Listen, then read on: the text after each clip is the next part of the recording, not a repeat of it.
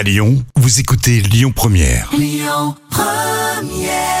Euh, Bientôt le week-end, c'était Pomme sur Lyon Première. Un petit peu de nature dans l'instant culture. On n'est pas de les collègues tous les jours grâce à professeur Jam. Oui. On va parler des chevaux. C'est une question très intéressante. Est-ce qu'il existe encore des chevaux sauvages, un petit peu comme des animateurs de radio euh, sauvages? Écoute, Ouais. oui, oui.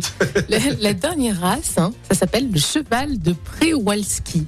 Mhm. C'est bien le dernier cheval sauvage dont la race avait disparu dans le courant du XXe siècle. Mhm. Il a échappé à l'extinction définitive grâce à une formidable mobilisation. Maldon, c'est très intéressant. Est-ce que tu en sais un petit peu plus euh, sur euh, ce cheval-là? Oui, c'est l'association TAC. Alors, ça vient de Taki, c'est le nom mongol du cheval. Mhm. Euh, entreprend en 1983 de fonder le premier élevage français de chevaux de Przewalski. Et ça a été un énorme succès. Donc, résultat, en 2005, l'association transfère 22 chevaux vers la Mongolie.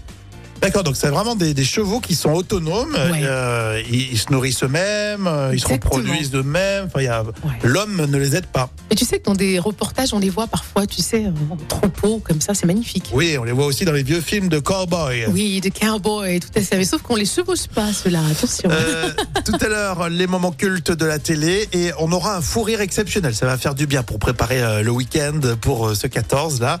Et tout de suite, on écoute Calogero sur Lyon Première.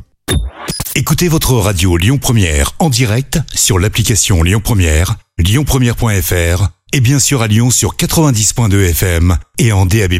Lyon Première